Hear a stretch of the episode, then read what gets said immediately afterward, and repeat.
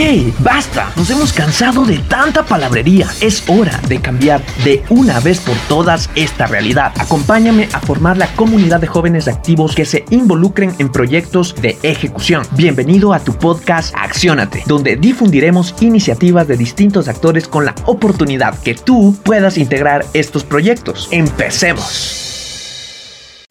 En este mundo digital hemos tenido una avalancha sobre todo de información, donde de alguna u otra forma nosotros como jóvenes hemos visto qué hacer, cómo utilizar nuestro tiempo y qué técnicas nos van a permitir poder involucrarnos en este mundo tan cambiante. Es por eso que el día de hoy hablaremos acerca del mindfulness.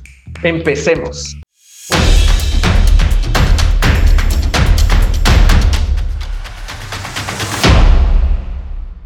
Muy buenas tardes, mis queridos amigos. Espero que se encuentren muy bien.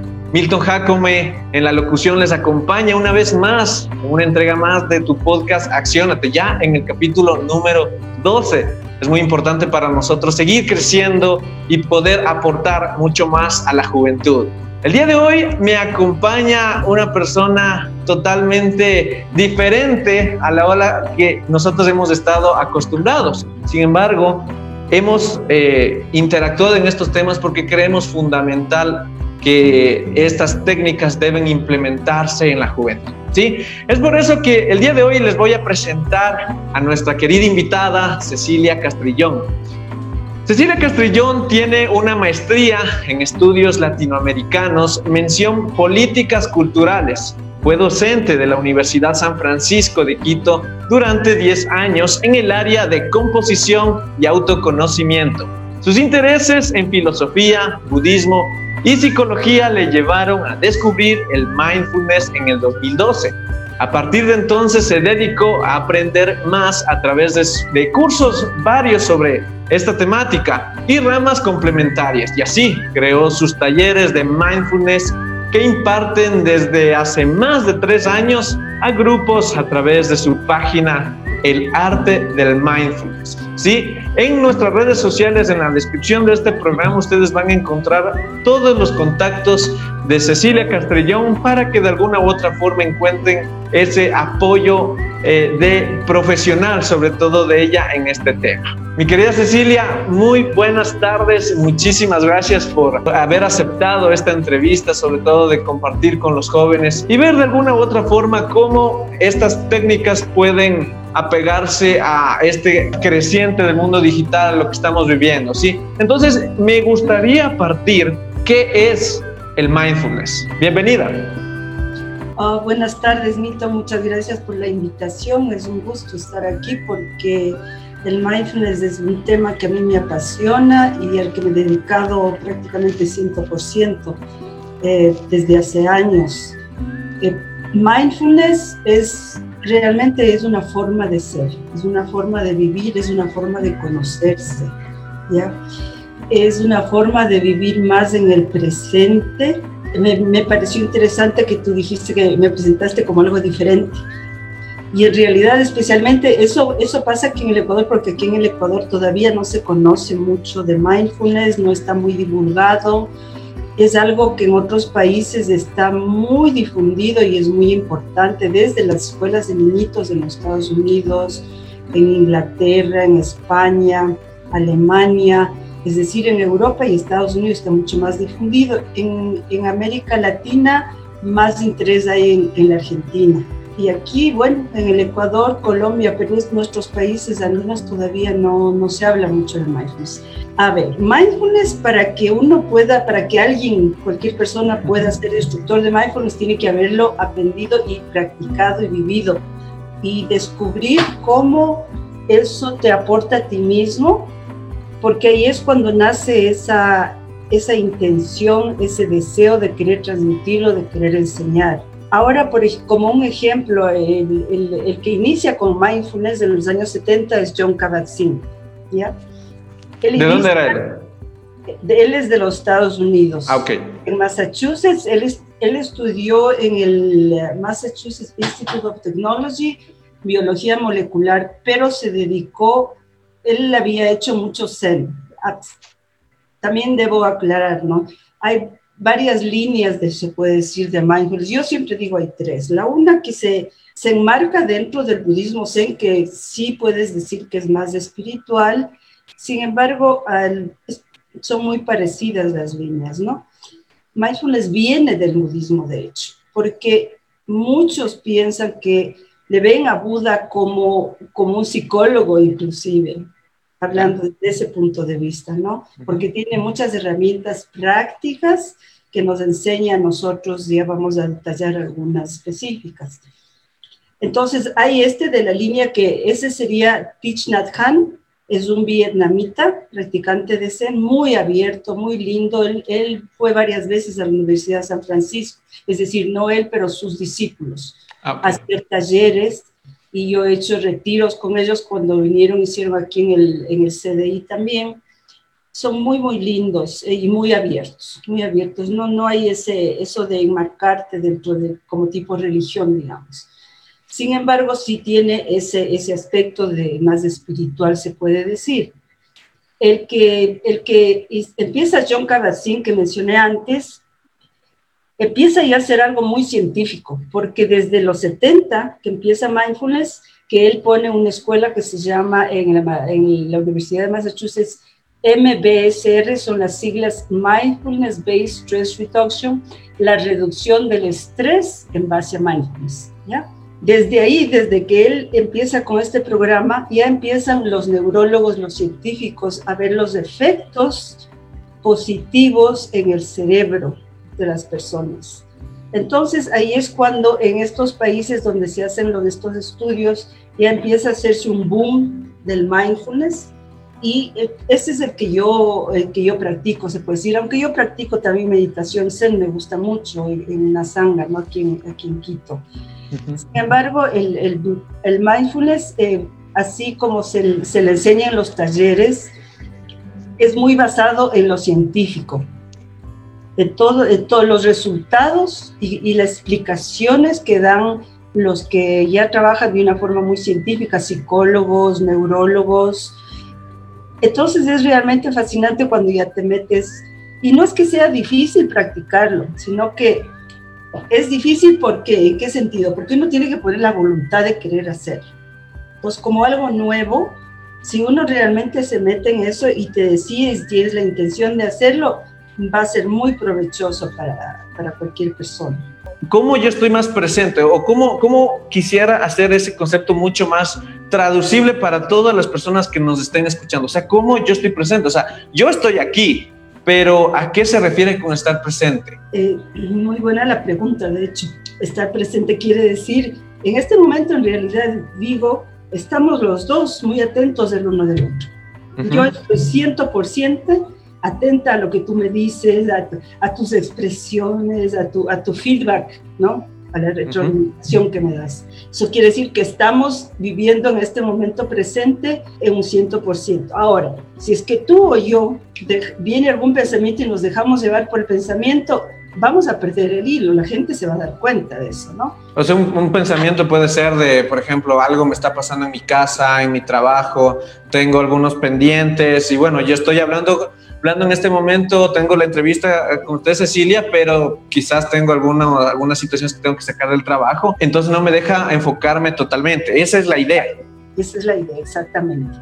Ah, Uno se da cuenta también de esto cuando hacemos las prácticas. A ver, ¿qué es lo que abarca, por ejemplo, mi taller? Las cuatro prácticas básicas que yo hago. La práctica meditativa, que es, digamos, la, la que te sientas, no tiene que ser en posición de loto ni semiloto, puedes sentarte en una silla con las piernas, pero lo que sí es importante es mantenerse en una postura que se llama digna, muy recta la columna vertebral y se hace las prácticas de meditación e inquietud. Esa es una práctica muy formal que según los científicos, bueno, hay, hay, hay diversas opiniones, pero en los que yo más eh, sigo y lo que yo estoy dando es que con que hagas unos 12 minutos de meditación en quietud diaria es suficiente. ¿Eso por qué? Porque esto produce en tu cerebro un bienestar, unas nuevas, eh, nuevas conexiones neuronales y esto se puede hacer a cualquier edad. Esa es, esa es una de las prácticas. Cuando tú haces, ¿cuál es el beneficio? Una de las partes importantes que podemos hacer más adelante, una, una cortita para que ustedes uh y la audiencia se dé cuenta. Uno se da cuenta el rato que te dice alguien que pongas atención a la respiración o en cualquier, a los sonidos, cualquier objeto, que de pronto vienen los pensamientos y empiezas a darte cuenta cómo llegan los pensamientos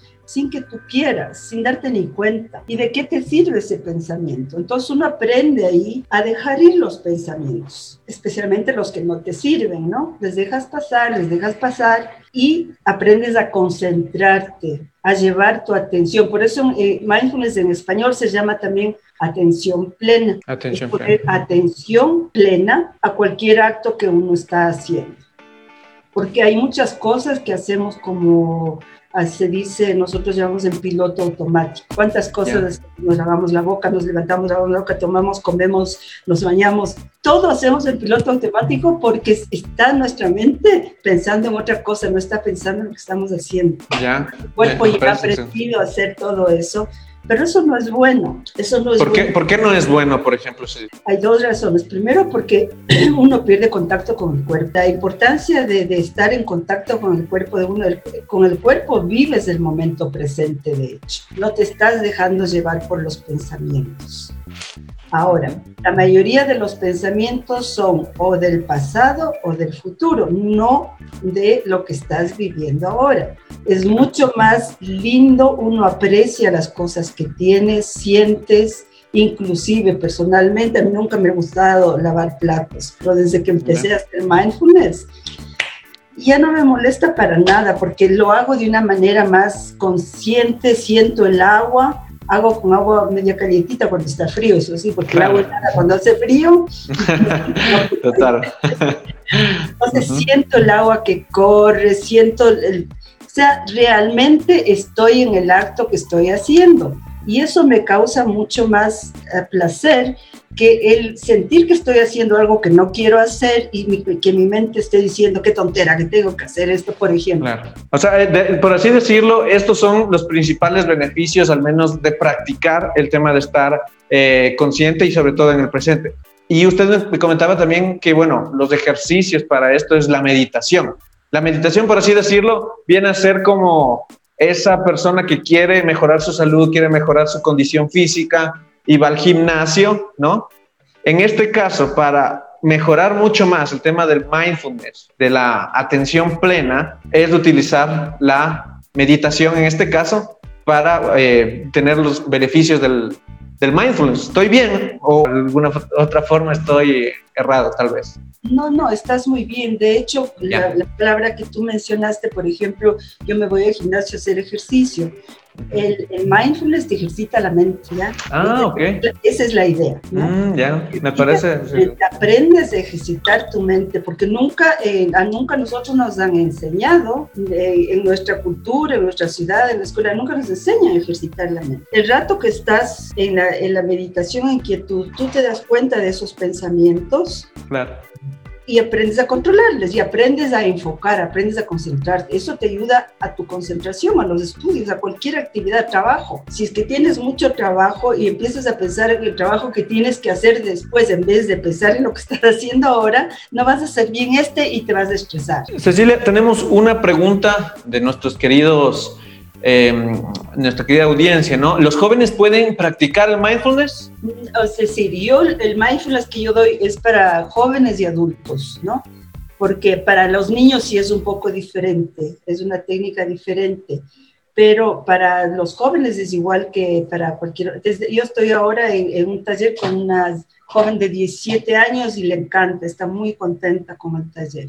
Creo que es la más joven que he tenido hasta ahora y pero yo pienso que alrededor desde los 15 para arriba se puede practicar tranquilamente mindfulness y va a ser muy beneficioso. ¿Cómo lo podemos aplicar al desarrollo profesional? Cuando tú practicas mindfulness, tú te vuelves muy consciente de ti mismo eh, en, en, un sentido positivo, no consciente en el sentido de sentirte, de criticarte, de sentirte mal, porque una de las, de las uh, de los, digamos, de las premisas de mindfulness, de no estarnos juzgando como solemos hacerlos negativamente, que no sé hacer esto, no puedo hacer esto, esto no me sale bien. Entonces uno aprende a ser más positivo y compasivo con uno mismo. Tomar en cuenta que siendo todos seres humanos que cometemos errores, ¿no? Nadie es perfecto. Si cometes un error, lo, lo, corriges y punto. No es cuestión de que tienes que seguir con eso llevando a tu futuro. Por eso es, eh, por eso es que es, hay que aprender a vivir más en el presente. Cada presente tienes una nueva oportunidad, esa es la idea, ¿no? Si hiciste, tuviste un problema con un trabajo previo o en la escuela o lo que sea, ya, lo dejas allá. Claro, ya pasó. Pasó ya no puedes hacer nada. Tú tienes control de ti mismo y de la hora, de lo que estás haciendo y obviamente que hay que planificar el futuro, pero dentro de lo que, de lo que tú puedes, eh, de lo que es posible, digamos, para ti, ¿no? Entonces, en ese sentido, uno es mucho más seguro de sí mismo, porque no te estás machacando diciendo que, que, no puedes o no vas, no vas a lograr esto. Tampoco te encierras en un futuro que nadie sabe. Aquí estamos, eh, lo que estamos viviendo es, es nadie sabe lo que puede pasar mañana, ¿no?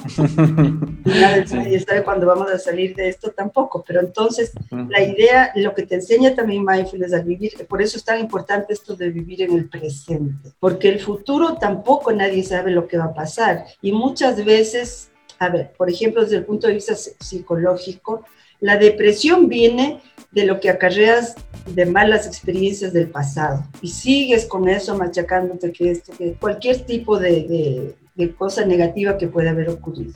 Y la ansiedad que tenemos muchas personas, especialmente, bueno, ahora se entiende, es comprensible lo que estamos viviendo que cause ansiedad, ¿no? Porque hay una mucha incertidumbre, pero hay que saber manejar, eso aprendes a manejar mucho mejor dentro de mindfulness, también con las meditaciones y la respiración. Eso, por eso es importante ese tipo de, meditación también, porque la respiración nos relaja mucho. Entonces, en ese sentido, lo que tú decías para los jóvenes, vas a una entrevista, tienes que usar la respiración para llegar relajado. Entonces, hay técnicas específicas para uno permitir que se relaje el sistema nervioso, para eh, eliminar ese estrés nocivo. Si es que tienes estrés, también se puede aprender a usarlo positivamente. Es la actitud que uno lleva hacia el estrés, además de, que, de, la respiración que uno aplica y la actitud que puedes decir, bueno, ahorita este estrés que tengo lo voy a usar para estar bien pilas con cualquier pregunta que me van a hacer, para que la sangre que está mi corazón bombeando más por el estrés, eso me dé más potencia en mi cerebro y poder responder mejor. ¿no? Ah, todas estas cosas uno aprende con, con, con, la práctica de mindfulness. Eso porque Buenísimo, Cecilia. El estrés negativo. No claro, total, total. Cecilia, tengo una pregunta específica. ¿Las constelaciones familiares son una rama del mindfulness? No, es una, una... diferente nada que ver, no. Es otra, otra forma, digamos, es una forma de terapia que no tiene que ver con... Ahora, bien es cierto que dentro de, de ciertas terapias hay cosas en común, ¿no? Por ejemplo, eh, el mindfulness es, lo, como te decía, no hay que juzgarnos, tratar de no juzgar a los otros también. Obviamente que si es algo muy malo, vas a, tienes que ver que es, que es malo, ¿no? sino ser muy bondadoso y compasivo con uno mismo, ya perdonar hay que aprender a perdonarse y a perdonar. Entonces, esas son unas prácticas un poco ya más avanzadas de mindfulness también. Y eso se comparte en otras, en otras terapias también. Ok. Otra pregunta que tenemos es, ¿considera que los jóvenes actúan con conciencia? Algunos sí, otros, la mayoría digo que claro. pero algunos sí, porque un ejemplo, eh, hizo una periodista recientemente una, una película sobre un año de mindfulness. Ella tenía enfermedades porque de hecho cura ciertas enfermedades que son en base al estrés, ¿no? Especialmente. Y muchas enfermedades provienen del, estrés. Ella hizo toda una práctica de un año y los resultados salieron en, su cerebro, en su bienestar, en su salud. Y el esposo de ella parece que le ayudó. Él era, no sé si era el director de la película o algo. Y alguien le pregunta a ella, ¿y tu esposo hace mindfulness? Y sabes qué, no, porque él es así. Entonces, por eso te digo, algunos sí. Ah, ok, perfecto. Por ejemplo, cuando hablabas de enseñar, cuando te hablaba, perdón, de enseñar a Sí, sí, claro. Los expertos dicen, a los niños no hay que enseñarles ellos viven el presente. Lo que pasa es que uno ya les va Entonces nosotros tenemos que volver a ser más niños, digamos. Aprender de los niños. Exacto, exacto. Ah, ok, me parece perfecto. Cecilia, hagamos algo distinto, hagamos eh, una, una práctica súper chévere. Quisiera eh, pedirte, eh, Cecilia, a ver si podemos en este momento hacer un pequeño ejercicio. Un pequeño ejercicio, no sé si de respiración, no sé si de meditación, conducido por ti y todas las personas que en este momento están, eh, están apegados a esta transmisión puedan de alguna u otra, de otra forma en sus casas, en los lugares donde se encuentren, realizar esta práctica para que con este pequeño ejercicio puedan tener mucho más claro qué es el mindfulness, qué son estas técnicas de meditación para que de alguna manera, o sea, podamos estar en el presente, ¿no? Estar en el presente total. Así que, Cecilia, este espacio. Ok, muchas gracias. Bueno, vamos a empezar este, esta, esta pequeña, digamos, vamos a hacer una meditación muy, muy corta de unos pocos minutos. Lo que se, a ver, instrucciones básicas para una meditación de este tipo siempre se inspira y se expira por la nariz, ¿no? Ahora, el tipo de respiración debe ser una que si pones ponen sus manos en el estómago e inspiran, sientan que se infla un poquito el estómago, porque eso asegura de que esté fluyendo bien la respiración. A veces la respiración se queda corta aquí, no fluye desde abajo, y eso es porque estás estresado solamente. Entonces hay que dejar que fluya hasta el estómago y se desinfle el estómago cuando, cuando expiramos. Ahora, la posición, lo ideal es que no nos arrimemos en el espaldar, sino que nos sentamos con los, los pies paralelos, pero con la columna vertebral recta sin arrimarnos en el, en el espaldar. ¿Por qué? Porque la idea es ni estar demasiado relajados ni demasiado rígidos para una meditación. Ponemos las manos sobre las, las piernas, dejamos que descansen las manos sobre las piernas. Ya más o menos estamos con la, la quijada paralela al piso y lo ideal es cerrar los ojos. Si alguien se siente incómodo cerrando los ojos, no importa. Pero lo ideal para mí es cerrar los ojos. Entonces, yo, yo, voy, yo voy a hacer tal cual Cecilia me diga. Igual si ustedes están viendo lo pueden hacer, pueden vernos cómo lo hacemos pero vamos a, vamos a hacer una meditación en vivo. Vamos a hacer una meditación en vivo, así que no hay problema, Cecilia, empecemos. Vamos. Entonces cerramos los ojos y vamos a empezar haciendo unas tres respiraciones lentas y profundas, de manera que se nos infle y desinfle lentamente el estómago. Tenemos que tener bien clara nuestra intención. Nuestra intención va a ser poner atención a la respiración, nada más. Entonces, sigamos el trayecto del aire que entra por las fosas nasales, cómo entra al cuerpo, y después cómo sale el aire del cuerpo. ¿Ya? Vamos a sentir que cuando ingresa por las fosas nasales está friecito el aire, pero cuando sale de nuestro cuerpo ya sale un poquito más caliente. Noten eso.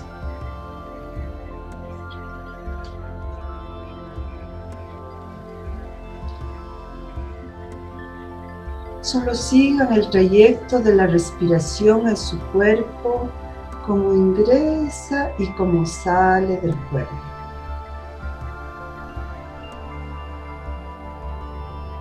Ustedes van a notar que de pronto ya no estaban poniendo atención a la respiración, sino que llegó algún pensamiento.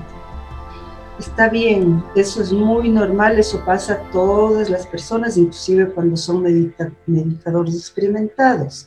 Entonces ustedes simplemente, cuando llegue un pensamiento, le van a dejar pasar, como si fuera una nube, y regresamos a lo que nosotros queremos hacer, poner atención a este momento en la respiración.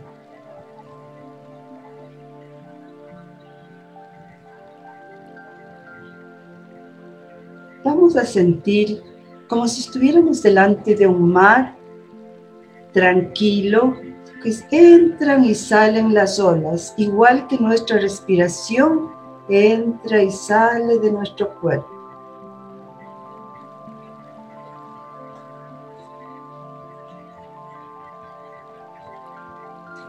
Sientan que el momento de la expiración es cuando más se relaja su cuerpo y sientan que hay un pequeño placer que surge en ustedes el momento que se expira el aire.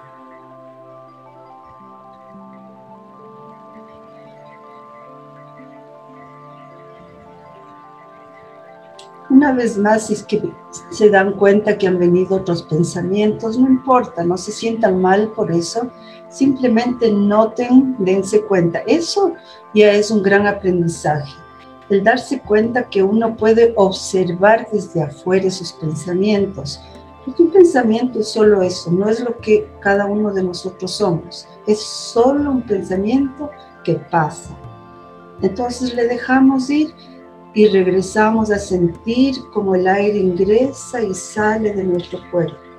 Tomen en cuenta que sin esa facultad de respirar no podríamos estar aquí vivos. Denle la importancia que se merece el acto de inspirar y expirar aire de su cuerpo.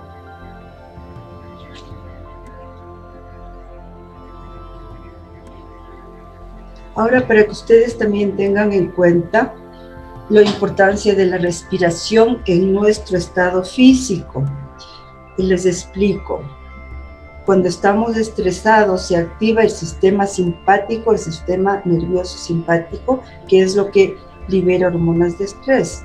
Nosotros a través de la respiración, aprendiendo ciertas técnicas, podemos activar el sistema parasimpático que libera hormonas placenteras para nosotros. Entonces, vamos a hacer este último eh, forma de respiración que activa el sistema parasimpático y es como les voy a explicar primero. Inspiramos en la cuenta de 4, sostenemos en la cuenta de 2 la respiración y expiramos en la cuenta de 6. Entonces yo les voy a dirigir. Vamos a empezar a inspirar. 1, 2, 3, 4. Sostenemos, una, dos, expiramos, una, dos, tres, cuatro, cinco, seis.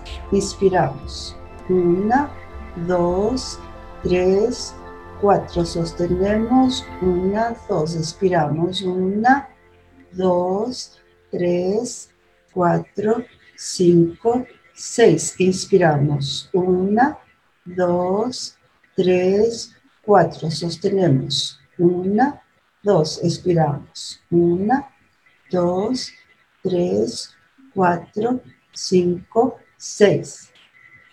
Una, dos, tres, cuatro. Una, dos. Una, dos, tres, cuatro, cinco, seis. Una, dos, tres, cuatro. Una, dos. Una, dos, tres, cuatro, cinco, seis. Podemos ahora retomar nuestra respiración normal que fluya normalmente el aire que inspiramos y expiramos. Y cuando se sientan ya listos pueden abrir los ojos. Hemos terminado esta pequeña práctica. Qué bien, muchísimas gracias. Sí, súper, súper chévere en realidad. Es la primera vez que hago una meditación en vivo. Entonces, sí, fue eh, al inicio también un poco, no sé si difícil o, no, bueno, sí, se, se me hizo como hasta aterrizarme, decir, bueno, olvidémonos que nos está viendo alguna gente, no importa, pero vamos, y, creo yo que sí, sí, la clara uno también los pensamientos, tiene claro qué quiere hacer, qué, qué incluso, o sea, que cómo va a actuar después, ¿no? Entonces, no sé, yo creo que estuvo súper, súper chévere. Espero igual que toda nuestra audiencia les haya gustado este ejercicio que hemos manejado aquí en tu podcast Accionate. Cecilia, muchísimas, muchísimas gracias por este espacio, por esta entrevista. Ha sido muy diferente a la que hemos realizado, pero como Cecilia mismo nos comentaba al inicio, es una práctica que debería ser eh, común en todo lo que hacemos, en todo lo que, lo que nosotros planificamos. Y bueno, yo creo que poco a poco como cultura vamos a empezar a ir desarrollando este tipo de, de, hábitos, como lo comentaba igual al inicio, este mundo tan, tan dinámico, donde la ansiedad, la depresión y muchísimas enfermedades producto de todo esto van surgiendo, todo el mundo va a regresar a ver qué hago para disminuir mi estrés, qué hago para mejorar ese buen vivir, ¿no? Bueno, Cecilia, muchísimas gracias. No sé si eh, quisieras despedirte con algún mensaje a la juventud, con algún aprendizaje que tú has tenido o algo que quisieras compartir con todos las personas que nos están escuchando en este momento? Bueno, para que vean la importancia que se está dando a mindfulness en otros países, por ejemplo, en Google a los empleados les dan mindfulness, no solo en Google, sino en muchas empresas, porque de hecho les vuelve más productivos y más creativos, porque te liberas de un montón de cosas innecesarias y te vuelves más creativo también con la práctica de mindfulness.